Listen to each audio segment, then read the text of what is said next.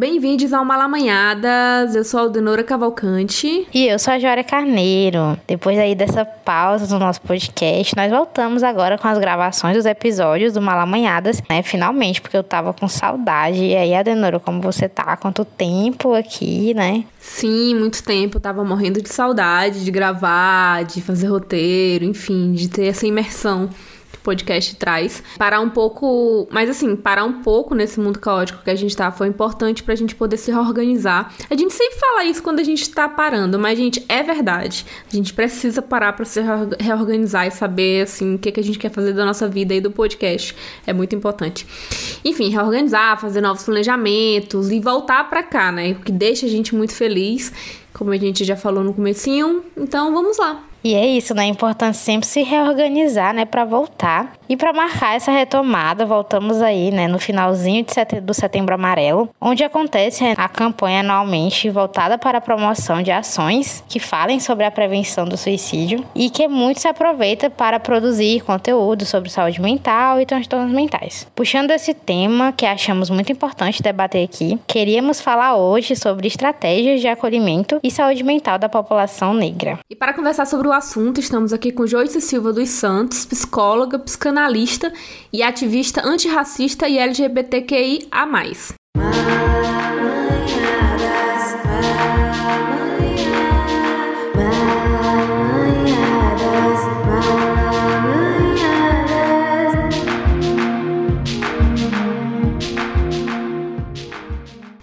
Vamos começar agradecendo a Joyce pela presença. Seja bem-vinda e obrigada por aceitar o nosso convite. Eu que agradeço, é um prazer estar aqui. Compartilhar conhecimento é uma das principais formas de transformar esse mundo num mundo melhor. Para iniciar nossa conversa, queria falar sobre as diversas questões que atravessam os transtornos mentais. É, quando a gente, quando uma pessoa é diagnosticada, seja com depressão, ansiedade, transtorno bipolar, enfim, com algum transtorno, existem outros fatores, né, envolvidos.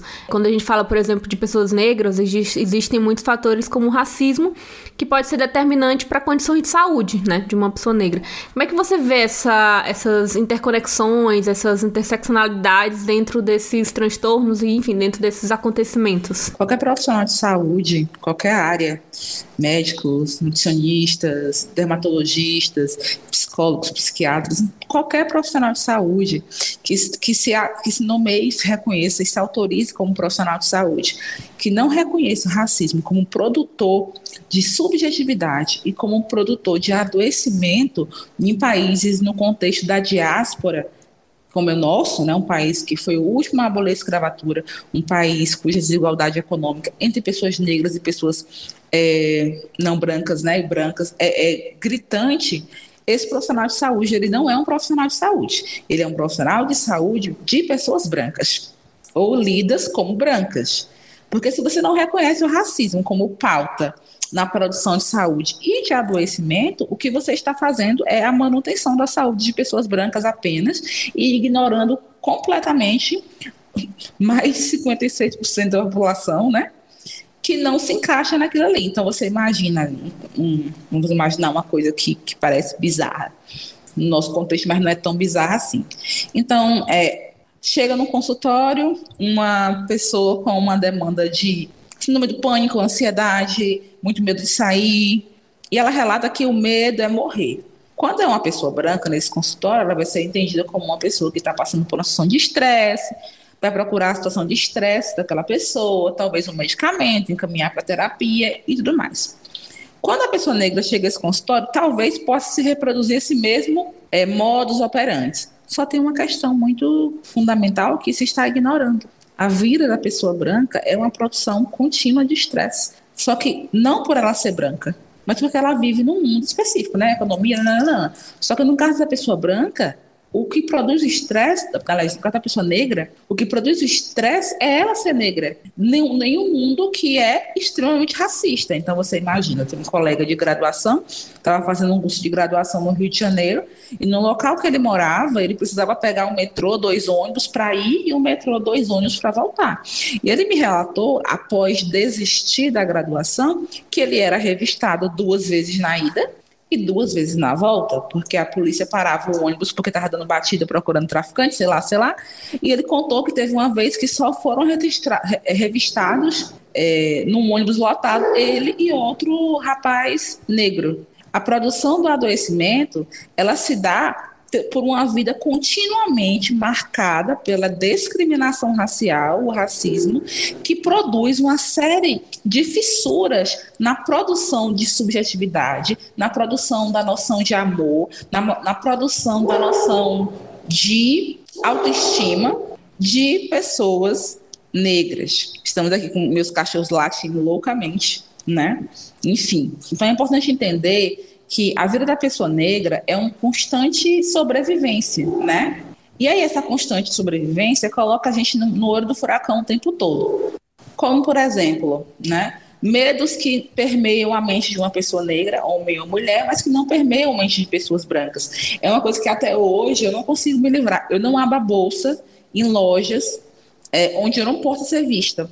Como assim, Ju? Tipo, você entra numa loja, sei lá, um parnaíba importado, uma loja de, de roupa, qualquer loja. Americanas. Entendeu? E aí, americanas está em todo lugar. Eu, eu, não abro a bolsa. Tipo assim, tô, tô passando num corredor e aí eu olho para os lados. Não tem ninguém, em tese, me olhando. Porém, aquilo me gera um desconforto, porque se acontecer alguma coisa, eu não tenho testemunha. E, é esse tipo de, de sentimento e de conduta não é acidental, é produzido por uma sociedade que nos coloca no lugar de sempre suspeitos e que é tão perversa que deposita em nós mesmos a lógica de que nós temos que vigiar as nossas ações para que não sejamos confundidos com criminosos. Então, isso e várias outras circunstâncias graves né, é, que, que acontecem no nosso cotidiano de pessoas negras. Isso gera uma série de estressores. Né? E outro fator que eu acho que precisa de uma leitura interseccional é quando se fala de violência contra a mulher. Né? É, ah, é tudo muito plano, somos mulheres, vamos dar as mãos, sair correndo rumo ao sol. Não, gente, não é assim. Né? Então, se você observar, Normalmente, mulheres negras que estão em situações abusivas, e somos muitas mulheres negras em relacionamentos abusivos, elas querem que os seus parceiros mudem. Elas querem que esses parceiros voltem a ser o que eles eram no início da relação, ou que, mesmo que nunca foram assim, um dia sejam assim, né? Porque nós estamos buscando aquele homem que nos trate com o um mínimo de dignidade.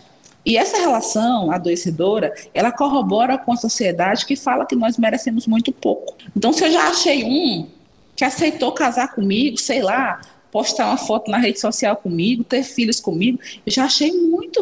Eu não posso deixar esse homem embora. Eu preciso fazer o possível, sei lá, até suportar, sei lá, que coisas, para que esse homem fique comigo. Ou para que esta mulher fique comigo, né? Porque isso não se aplica somente a relacionamentos que são heteronormativos, né? Tá cada relacionamento sapatão aí bizarro, reproduzindo lógicas heteronormativas, sendo extremamente racistas, né? E tudo isso, lembrei agora falando de relacionamentos lésbicos, né? Das demandas de coloração vaginal, né?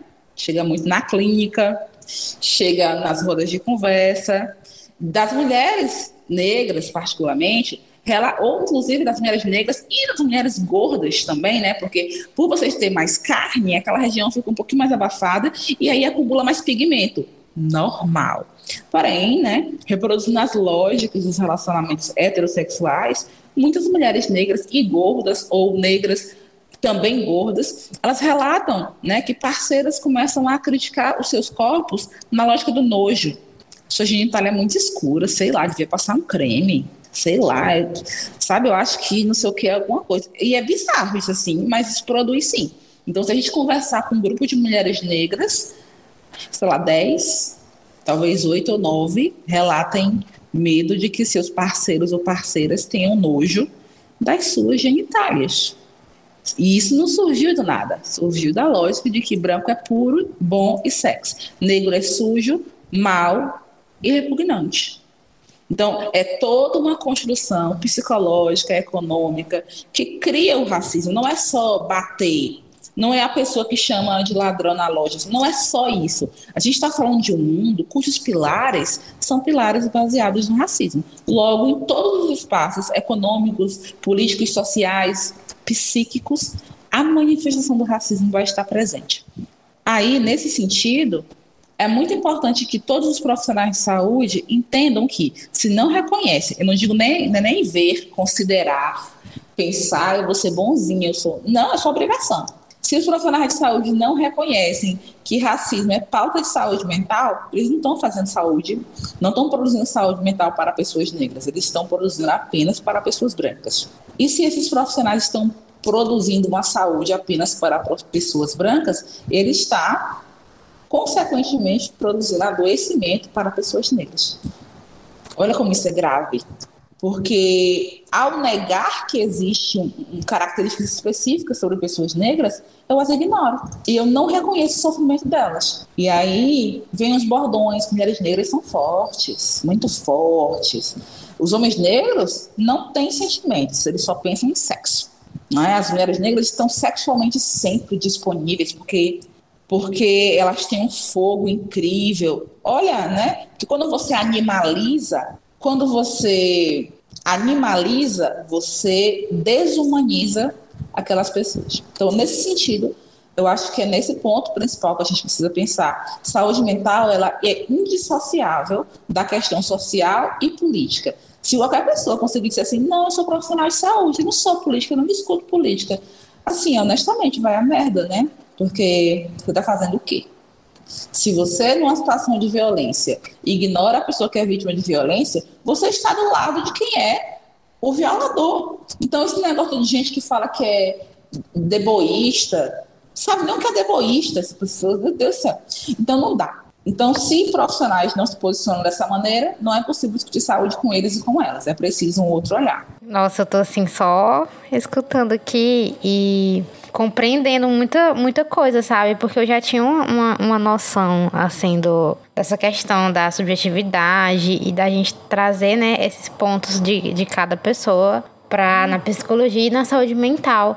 Mas é, esse, isso que tu falou de que quando o profissional de saúde ele é, ignora essa, essa parte importante desse processo, ele acaba, né, se tornando um, um agressor também foi bem forte. E aí eu queria que tu pudesse, assim, falar pra gente em relação a, a, a isso, né, como que a gente pode discutir é, algumas estratégias, né, de acolhimento para essa população que tem essa, a, a, saúde, né, afetada por essas questões e como é, os profissionais de saúde que estão escutando esse podcast ou que têm interesse, né, em começar a, a trabalhar e estudar, né, essa questão, como que pode ser feito esse processo, né? Quero que como tu acha que pode ser feita essa discussão? Acerca da, da questão de como é que a gente acolhe pessoas negras nesse contexto de mundo que a gente está, é uma coisa bem séria que não é brincadeira mesmo isso. Gente, a gente precisa de política pública. Só que não só de política pública. Eu tenho uma coisa que às vezes eu falo e o pessoal me leva mal, mas eu vou tentar explicar aqui novamente. Não é que nós não devamos ser solidários e solidárias com o morador de rua que está passando fome, está passando frio, com a dona Maria que não tem comida, a gente faz uma união aqui, normalmente são mulheres e mulheres negras, leva uma cesta básica para a dona Maria, aquela situação. Tudo isso é importante, tudo isso é extremamente necessário, mas em caráter emergencial. A gente vai passar a vida inteira em caráter emergencial. O caráter emergencial ele tem que existir enquanto o caráter for emergencial. Mas a gente precisa estar se movimentando enquanto isso para mudar essa realidade. Porque a dona Maria, ela não tem como ela ficar esperando que a gente leve uma cesta básica para ela. E eu não estou falando a dona Maria ser acomodada, não. Eu estou falando a dona Maria precisar de mais de muito mais do que uma cesta básica. Ela precisa de dignidade humana. Ela precisa poder transitar com transporte público de qualidade para talvez no final de semana ir na pracinha ir na pracinha, poder chupar um picolé, comprar uma roupa quando ela precisa, comprar um sapato, mínimo, o mínimo. Então, essas questões é, da dignidade humana, elas são questões políticas. A gente está num momento social de muita, glam, glam, muita glamorização dos atos solidários, né? Eu fico assim meio pensando, porque assim, quando você ajuda alguém, você tem que fazer um reels, você tem que fazer um story, é muito estranho, não consigo compreender Então, te importa ajudar a pessoa ou te importa quantos likes no seu reel que vai viralizar? Nossa, quanto você é bom, incrível. Aí você fala como foi emocionante ajudar aquela pessoa emergencialmente? Sim. Mas e o que levou aquela pessoa a ficar na miséria? Né? Por que, que a maior parte da população no Brasil, abaixo da linha da miséria, é negra? A gente está falando de racismo. Não, mas ninguém vai discutir isso, não, porque tem que mover. Isso aí vai mover a estrutura. Vamos dar uma cestinha básica, vamos dar uma cestinha básica que resolve, e a gente fica com a consciência limpa, que deu um, uma comidinha ali para o pobre, e isso avança. Gente, isso não é suficiente. Para mudar as coisas para mudar as coisas do jeito que elas estão para uma outra coisa que a gente espera que seja melhor, a gente tem que mexer nas bases sociais que criaram esse mundo. Uma delas, principal, é o racismo. Isso implica mexer em muitos privilégios. Por isso que incomoda. Então, para mudar esse cenário, a gente tem que investir em política pública. Só que não é uma coisa só de investir, não. A gente precisa de políticos e políticas ocupando os espaços de poder que sejam conscientes da questão racial e saibam o que estão fazendo. Não basta ser preta, não basta ser mulher tá? A gente precisa de pessoas que saibam o que estão fazendo. Para produzir, aí sim, políticas públicas que vão distribuir renda, permitir acesso à moradia de qualidade, permitir acesso à saúde, à educação, para que a roda gire e novas histórias possam ser construídas e não fique repetindo aquela lógica infinita da miséria. Sobre os profissionais é, é, de formação, Assim, durante muito tempo não tinha material na universidade acerca de pautas é, dos grupos chamados minoritários, né? Lembrando que são grupos minoritários não porque eles são menores em quantidade, mas são menores em acessos. Então, eles têm menos acessos do que os grupos é, maioritários, que são brancos, cisgêneros, né, heterossexuais, né? E aí, é, esses profissionais precisam de formação. Só que a gente tem que diferenciar duas coisas. Isso é muito sério, gente. Foca aqui comigo. Existe a, a formação educacional e política e existe posicionamento político. São coisas diferentes, tá? Durante muito tempo, nós, ativistas de direitos humanos, achamos que era só uma questão de educação. Vou explicar para a pessoa racista, violenta, LGBT, que o que ela está fazendo é ruim. Quando ela entender que o que ela está fazendo é ruim, ela para. A gente tomou bem lá dentro, porque doeu reconhecer que tem gente que não é, não é falta de informação, é escolha política. Então vai ter um grupo de pessoas que não têm acesso à informação, que com informação vão conseguir somar com a gente na luta, e tem pessoas que elas escolheram politicamente a posição de serem racistas, LGBTfóbicas, gordofóbicas, odiar tudo que não seja cis, heteronormativo branco. Então a gente não vai perder tempo explicando coisa para esse povo bem aqui, ó, que é um ato que é uma escolha política. Para eles a gente vai criar leis, né, medidas socioeducacionais, é, formação dos grupos que estão em torno deles, para que eles fiquem fracos e não tenham força de causar mais problemas. E para o outro grupo a gente vai ter também informação é, falou num ponto sobre questão de ter educação, moradia e tal. Interessante pontuar também que é, é muito de que quando a gente fala de saúde mental, a gente é, acha que são problemas, enfim, algo nesse sentido, só que também toda essa estrutura e essa base, que, enfim, é direito nosso, é direito da população, ela também interfere na saúde, né? No, na saúde mental. Você ter acesso a uma educação, você ter moradia, você ter todas essas questões é, básicas e, enfim, de direitos, elas acabam interferindo na saúde mental também, né? Então, meio que tudo está interligado, né? E é uma rede de, de coisas que interferem, né? Sim, não há como separar. Esse, esse é o nosso grande bom. Não tem como separar a compreensão de saúde das condições de salubridade que aquela pessoa vive. Porque a gente tem que começar a fazer perguntas. Tipo assim, ah, o estudo tal comprovou que mulheres negras recebem menos anestesia que mulheres brancas. Isso é uma pesquisa. A gente pergunta, por que, que mulheres negras recebem menos anestesia que mulheres brancas?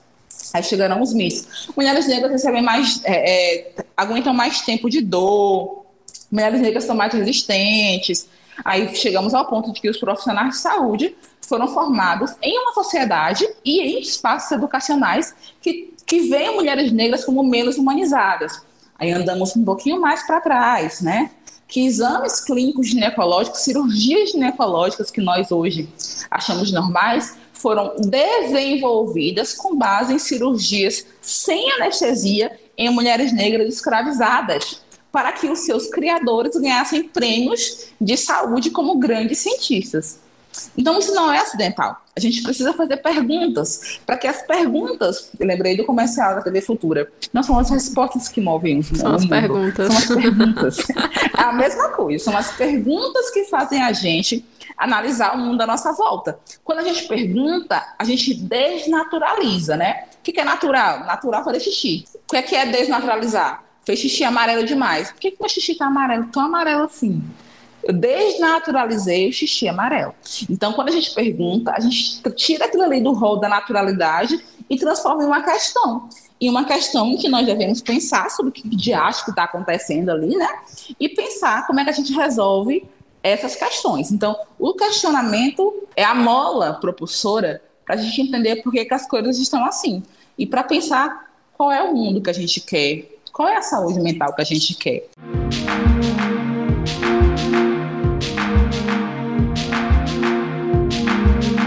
Pensando também nisso, né, sobre o que, qual a saúde que a gente quer, enfim, todos esses questionamentos, a gente tá aqui falando de uma coletividade, né, falando de o que, que seria bom, interessante também para a população, mas assim, a gente sabe que a gente tem que olhar também, ter um olhar mais individualizado, né, sobre essas subjetividades. É, a gente sabe que esses tratamentos, enfim, todo esse cuidado, ele deve ser individualizado contempla essa subjetividade que a gente está discutindo. E a gente queria saber, assim, como é que isso pode ser trabalhado, né? Com essas perspectivas mais individuais, enfim, analisando caso a caso, algo nesse sentido, assim. A gente tem uma série de problemas para resolver em termos de qualidade de vida, né? Então, quando a gente fala em qualidade de vida, a gente está falando das coisas que acontecem na vida daquela pessoa que dão a ela acesso a coisas que são boas para sua vida ou não. Então, digamos que atualmente um dos principais problemas da população negra e suas questões de saúde mental estão relacionadas a, a questões de insalubridade política e econômica né, de, da impossibilidade de ter uma vida digna.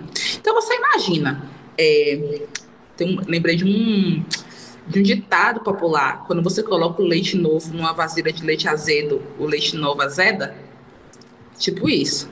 Então, não, não tem como a gente, é, como vou dizer, cuidar somente isoladamente das pessoas e esperar que quando elas voltem para o mundo, que é a vasilha, a vasilha suja, né? Que é a vasilha suja de leite azedo, que elas vão ficar bem de novo. Não adianta.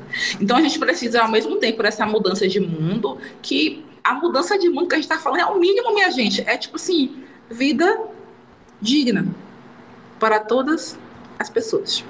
Comida, poder se deslocar para trabalho, para lazer, para estudo, não viver com medo, de levar um tiro porque você é negra ou negro, de ser acusado de assalto, não ter medo de que seus filhos vão para a escola, vão ser sequestrados pela polícia militar e os seus corpos vão ficar seis meses desaparecidos. É isso, é não viver com medo. Lembrei da Nina Simone. Quando perguntam para ela o que, que ela quer, né? se ela quer liberdade, ela diz: liberdade é pouco. O que eu quero é não ter medo. Tá? E isso é muito. Não ter medo. É uma coisa que nós, pessoas negras, não temos acesso, não ter medo. Só que a gente se acostumou muito com isso, porque a gente já nasce num sistema de produção de terror para com pessoas negras. Então é normal, tipo assim, eu já cheguei a falar com uma amiga minha, eu lembro adolescente, a gente numa loja, num, acho que era um shopping, e ela tava com a bolsa aberta. E mexendo na bolsa, e mexendo lá na bolsa. E aí ela é branca, era branca, né? E eu disse assim, mulher, para de abrir a bolsa no meio do, do corredor. Aí ela, mas como assim? E aí eu percebi que aquela subjetivação não existia para ela. Só existia para mim, né? Então a gente está falando que a gente criou modos diferentes de, de, de, de criar vidas, ou subvidas. Então, simultaneamente, assim como a questão do, de ajudar a Dona Maria com a cesta básica, tem que ter política pública para mudar o mundo, do mesmo jeito, a gente tem que ter uma política de revolução mundial, que para a gente é só, de, só a vida digna, tá, gente? É só a vida digna, parece pouco, mas é a vida digna. E aí, essa revolução da vida digna, ela vai poder, inclusive, disponibilizar a saúde pública com maior amplitude de acessos para a população negra. Para que ela tenha, por exemplo, quando a Dona Maria parar de sofrer porque ela não tem comida para os cinco filhos dela, porque o marido dela foi embora, porque que batia nela, porque ela tem sífilis que pegou do marido, né? Mas ela não pode falar porque ela nunca teve acesso a discurso sexual, para que quando tudo isso sanar, ela tiver comida, onde morar, tiver um ônibus para ir para algum lugar, não digo nem um carro, viu? nem uma moto, tô falando um ônibus que fique no ponto, no horário dele, que a passagem ela consiga pagar, né? No mínimo. E quando tudo isso estiver assim resolvido, aí a dona Maria possa fará das neuroses individuais, particulares dela, a sessão, como sempre atravessadas pela questão social e política, que isso não tem como separar. Mas agora ela não está com fome, entendeu? Ela vai falar de outras fomes. Porque no meio do sofrimento da angústia, a pessoa não consegue falar de fomes exatamente subjetivas. Ela está falando de fomes produzidas por um sistema de miséria. Então, o problema da Dona Maria ela não ter o que comer. Sendo que esse problema não é da Dona Maria, é do mundo no qual a Dona Maria está. Então, quando quando não for a fome, a falta de lugar digno para morar, morar numa casa digna, quando, o mínimo, a vida digna, a vida digna, tiver ok, aí sim as outras demandas vão ser o foco, né? Sendo que o sistema de saúde prevê sim o atendimento individualizado para pessoas. A questão é que, né? As pessoas elas esquecem que o SUS ele tem sim uma política de saúde mental, Esquecem que o SUS, quando ele é fragmentado, tem portarias canceladas, as verbas que são cortadas, as primeiras é para saúde mental, né? Porque a pessoa que tem condições, ela consegue pagar psiquiatra, ela consegue pagar um psicólogo numa sessão particular, mas às vezes, a maioria das vezes, a população mais carente, que a maioria é negra, não consegue pagar. Então, quando o SUS é fragilizado, é um ataque direto à tentativa de uma política de saúde de mudar o mundo, produzindo vida, produzindo vida digna através de saúde mental e outros tipos de saúde. Muitas informações.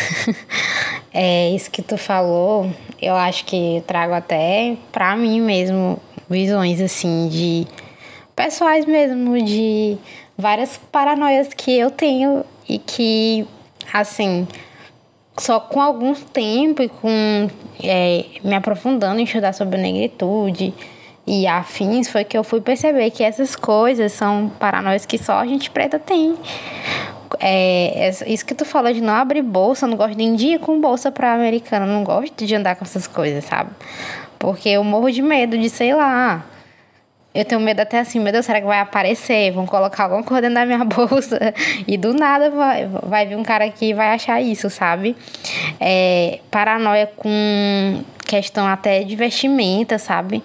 Tipo assim, ah, eu vou para tal lugar. Aí eu olho assim, será que eu tô arrumado o suficiente? Meu Deus, eu vou chegar nesse lugar e as pessoas vão achar que eu sou, sei lá, uma bandida, um, um, alguma coisa, uma moradora de rua, porque cabelo, sabe? E são coisas que maltratam a gente mesmo é, aos pouquinhos, a gente que não, não percebe. Mas eu tenho muito dessas paranoias e coisas que me preocupam mesmo, sabe? De pensar, passar a noite antes de dormir, pensando várias angústias e várias situações, planejando o que você vai fazer para não ser minimamente, para ser minimamente tratada como uma pessoa. E aí, agora que tá só caindo a ficha aqui, eu só, hum, olha só, meu Deus, racismo. E isso é muito importante. Fiquei muito impactada. Mas aí, falando disso tudo, né, é, de todas essas informações, é, é importante a gente construir, né, essa rede de acolhimento. E aí eu queria que tu me falasse um pouco como que, que a gente pode construir uma rede né, de acolhimento que não se limite apenas a um acompanhamento médico de um psicólogo, mas que também contemple familiares, amigos e se isso pode fazer alguma diferença na vida dessas pessoas.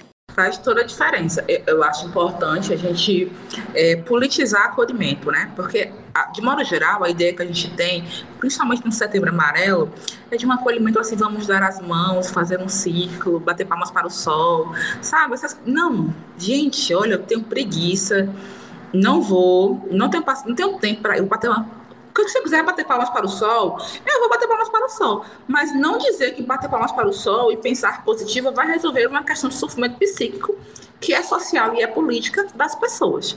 Então, quando a gente politiza a noção de acolhimento, a gente faz a mesma coisa da questão de profissionais de saúde que veem a saúde reconhecendo o racismo como operador do adoecimento de pessoas negras.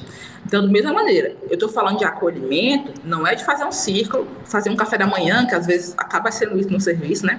Aí tira umas fotos, a prefeitura posta na rede social, manhã de acolhimento para usuário do CRAS, manhã de acolhimento para...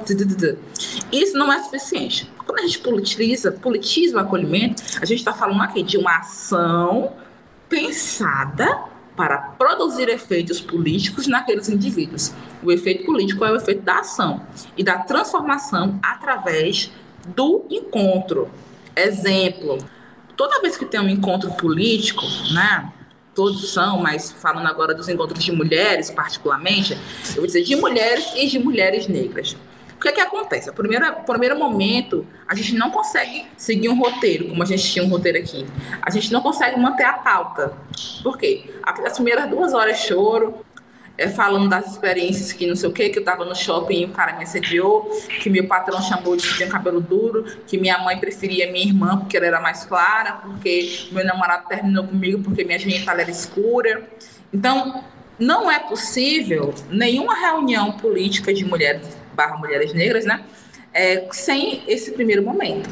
Aí a gente vai chamar esse momento de momento catártico, que é o momento em que as mulheres vão vomitar num espaço que elas consideram seguro e de acolhimento político as suas dores, sabendo que as suas pares ali não vão tratar como paranoia, nem como bobagem, que elas vão saber exatamente do que ela está falando. Como quando no exemplo da bolsa, que a Jória ouviu e recordou e se lembrou, porque ela sabe exatamente a experiência. Eu não preciso explicar. Então, isso é acolhimento, é um acolhimento político. Depois desse momento catártico em que essas mulheres elas vomitam parte da dor às quais elas foram submetidas e há um acolhimento, elas conseguem deliberar então a pauta segue, né? Elas determinam quem vai falar primeiro, quem vai falar depois, criam banners, criam ações, vamos protestar não sei aonde, vamos mandar uma carta de repúdio para não sei quem lá, vamos fazer coisa. Esse é o politizar para a ação. Então o acolhimento não é só dar as mãos e rodar numa roda linda e cirântica. Pode fazer parte, pode. Mas não é isso. Acolher é um ato político de reconhecer no outro a dor que este passa e acolher é ouvir, é, é, suportar ouvir, gente, porque não é, não é fácil, não. Não é fácil, não. É suportar ouvir aquilo ali. Detalhe, não ficar dando soluções mirabolantes, porque como a gente está num mundo que não suporta o sofrimento, quando gente, alguém fala que está doendo a unha, a gente já tem 3 mil receitas para a unha daquela pessoa. Se alguém fala que está infeliz com o seu corpo, 3 mil dietas. Se alguém falar que está infeliz, não vai falar. Então a gente está sugerindo soluções para a dor do outro, porque na verdade nós não suportamos ouvir a dor do outro num mundo que prega a felicidade. Então, acolher é suportar ouvir a dor do outro, né? E da outra, e aí sim, com essa dor que sai um pouco, tira um pouquinho desse peso, pensar em ações políticas para mudar aquela realidade acolhimento político. É por isso que nos últimos cinco, 10 a 5 anos houve um grande aumento de mulheres negras, mulheres lésbicas, mulheres gordas nos espaços de ativismo. Isso não é um acidente, gente. Por quê? Porque elas estão sendo politicamente acolhidas. E quando politicamente acolhidas, elas conseguem agir. Elas se sentem fortes. Elas pensam que elas são capazes porque elas descobrem que elas não vivem aquilo sozinhas. Lembrei de um, material, ah, de uma piedade. É um livro, chama-se Doridade. Né? E aí, as mulheres negras, elas se encontram na dor. E esta dor não é uma dor paralisante, maravilhoso. E aí é uma dor que movimenta, como um acolhimento. Então a gente tem que politizar o acolhimento, ou vamos ficar na mesma lógica de que vamos ficar batendo palmas para o sol e quem não ficar feliz em bater palmas para o sol tem problema, né? que é essa positividade tóxica, porque ninguém pode sofrer, que alguém tem que fazer um mantra, um yoga, alguma coisa assim para parar de sofrer, porque ninguém suporta ouvir ninguém sofrendo. Eu tô meio que paralisada um pouco. É, eu acho que é isso, assim. Eu acho que meio que fechou muito bem, assim, o, tudo que a gente conversou aqui, o que tu falou. É, não por ser a última pergunta do roteiro, mas meio que fechou, assim, tudo que a gente conversou. E é interessante esse pensamento do acolhimento, assim, sabe? Porque é, é isso, assim, é quando tu fala do que ninguém suporta a dor do outro, é isso. É muitas vezes você tá com. Você se dispõe a conversar com amigos também, né? Dar esse suporte para amigos que têm algum transtorno e tudo. E você não tem. não consegue, né? Escutar o outro e dar esse. essa base, que muitas vezes só quer é a escuta mesmo, assim. E às vezes, enfim, você não consegue dar isso e às vezes fica impaciente, às vezes não não fala e meio que se afasta porque não consegue dar isso ao outro. E, enfim, achei um ponto muito interessante nesse sentido também. É, enfim, era só queria com complementar isso porque eu achei importante, é, fiquei refletindo aqui sobre isso. Eu lembrei de uma coisa aqui, antes da Joara falar, é, da questão da impossibilidade. É, isso é sério. Nós mulheres estamos à frente de todos os movimentos de resistência no mundo.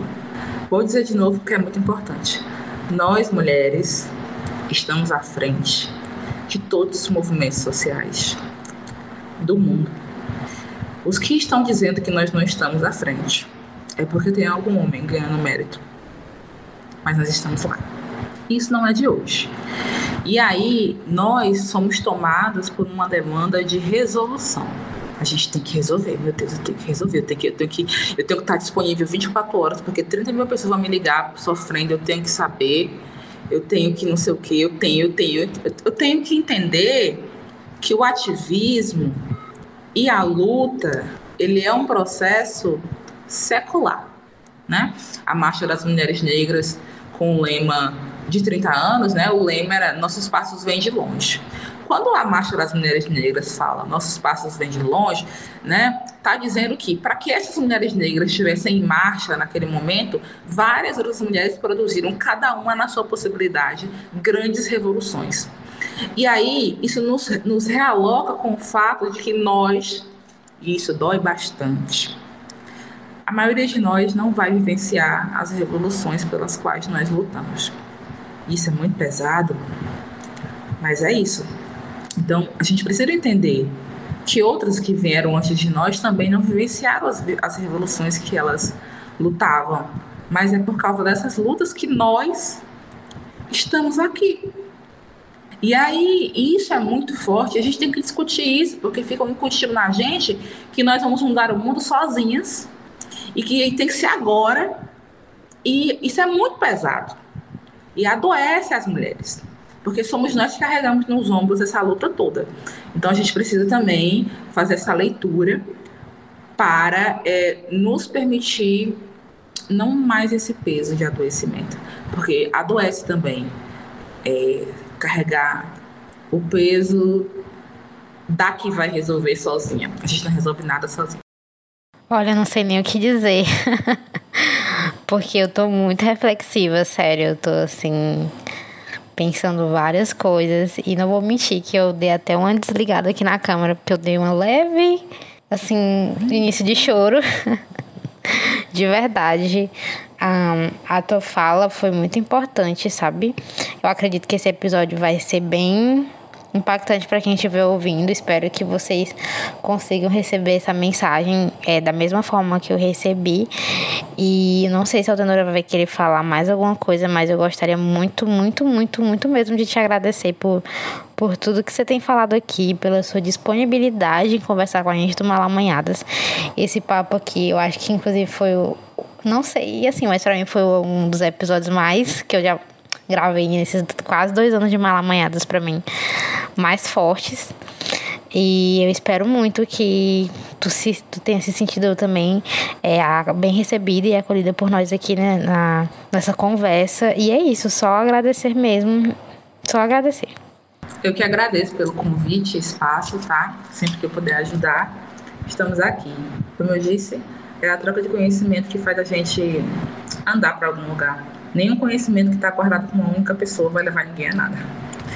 Então, é a troca e os encontros, através dos afetamentos que esses encontros causam, que faz com que a gente ande, né? que a gente se conecte com outras coisas, até mesmo com a esperança, né? Porque a gente sabe que, para quem minimamente pensa, são tempos difíceis e a gente tem estado adoecidas e adoecidos, tristes tristes, não, não só porque é, as coisas estão acontecendo, mas porque isso é tão horrível que a gente está começando a achar que não tem como ficar melhor depois disso. Então, por isso que os encontros são importantes, como pessoalmente agora não dá, né? Um dia sonho, sonho aglomerar novamente, quero, desejo, a gente faz online, tá? Então, sempre que precisar e eu puder ajudar e colaborar com esse espaço, estamos aqui. Obrigada pelo convite. E sim, é sempre muito impactante para mim conversar com outras mulheres e mulheres negras, porque isso me lembra do que, eu estou fazendo aqui. Então, toda vez que eu falo sobre, eu me lembro do que, é que eu estou fazendo aqui. Por isso que é tão importante. A gente está se encaminhando para o fim do episódio. Eu também queria agradecer a Joyce por, por estar aqui, por, por é, conversar com a gente e também por, por tudo que falou, assim, a gente sai um pouco, é, um pouco não, muito reflexiva é, dentro do, de todas as questões que a gente escutou. É muito mais escutou do que falou, porque, enfim, aqui foi mesmo um espaço de escuta pra gente do Malamanhadas. E é isso, Joyce, muito obrigada.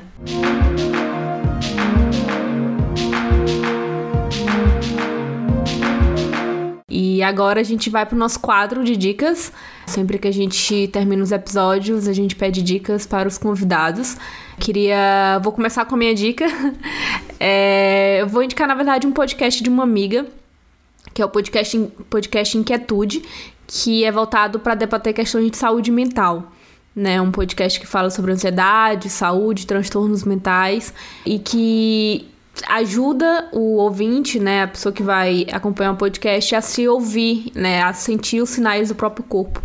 É apresentado pela Gabriela Varela. É, enfim, tá em todas as plataformas e eu acho que é um bom começo também para começar a pensar, né, sobre essas reflexões. É, chama a Joyce para dar as dicas dela depois de Joária. Eu tive que pensar aqui em várias coisas, enfim, selecionei só três. Primeira coisa em termos de rede social, tem uma página que eu acho que vocês já devem conhecer, eu gosto bastante, né? Ela é administrada por uma psicóloga negra, que é Saúde da População Negra.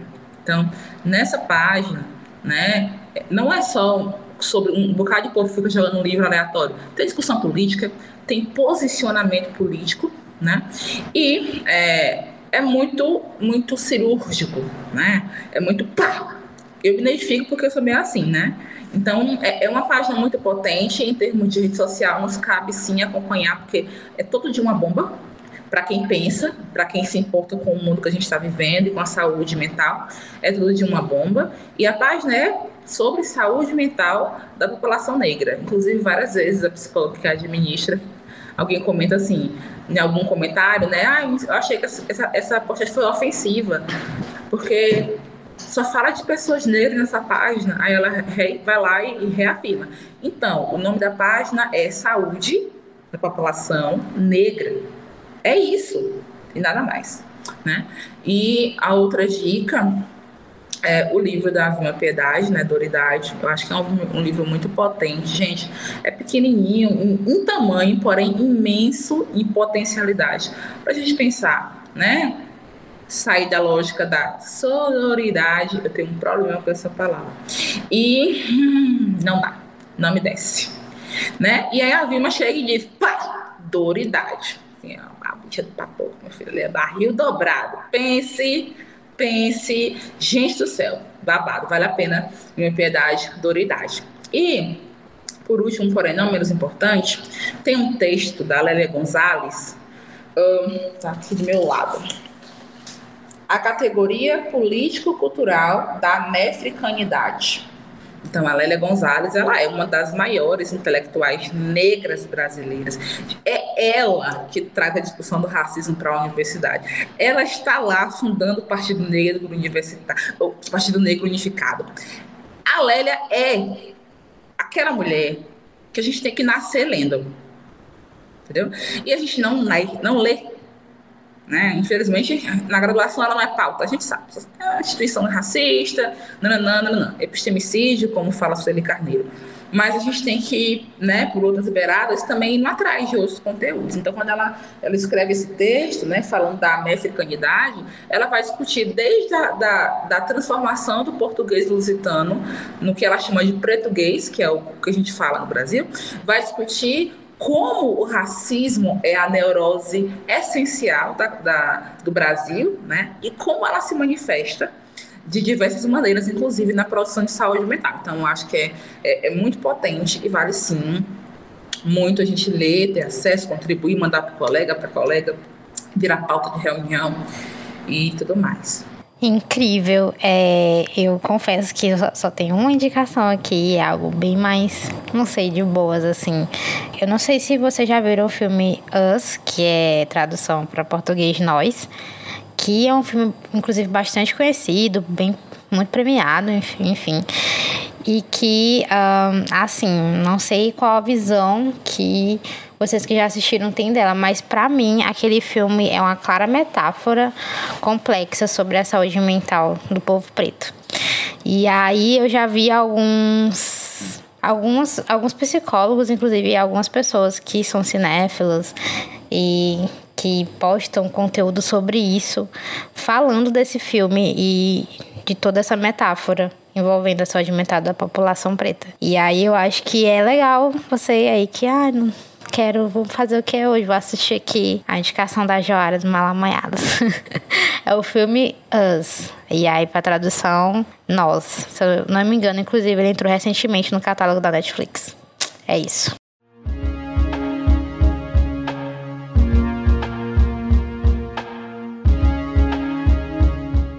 Chegamos ao fim do Malamanhadas, agradecemos sua companhia até aqui. Mas antes de terminar esse episódio, tem um convite para fazer para vocês. Para quem ainda não viu nas nossas redes ou quem viu e ainda não se inscreveu, estamos promovendo em parceria com a Coa Educa o curso de produção e edição de podcast que acontecerá no dia 30 e 31 de outubro e gostaríamos de convidar você, vocês, enfim, que tem vontade de criar o próprio podcast, né, de tirar a ideia do papel. Vamos participar e aprender a produzir podcast. É, as inscrições estão abertas e você pode se inscrever tanto em apenas um módulo, ou seja, em um só dia, quanto nos dois módulos. E tem promoção para quem se inscreve nos dois módulos. O link com mais informações está na nossa bio. Acesse lá, se cadastra, se inscreve e vamos tirar essa ideiazinha de papel, do papel e fazer o seu próprio podcast. O Malamanhadas faz parte da Rede Nordestina de Podcast, uma rede criada para conectar e unir os podcasts feitos na região. Para conhecer os outros podcasts da rede, você pode encontrar por meio da hashtag Podcast Nordestino. Falando em rede social, siga a gente no Instagram e Twitter, arroba malamanhadas. Deixem seus comentários, críticas, sugestões, incentivos de algum modo. A gente aproveita também para agradecer o apoio de quem já é nosso padrinho e madrinha. Iana Martins, Leônidas Filho, Lucas Veloso, Mayara Cristina, Pablo Cavalcante, Pedro Vilela e Estênio Everton.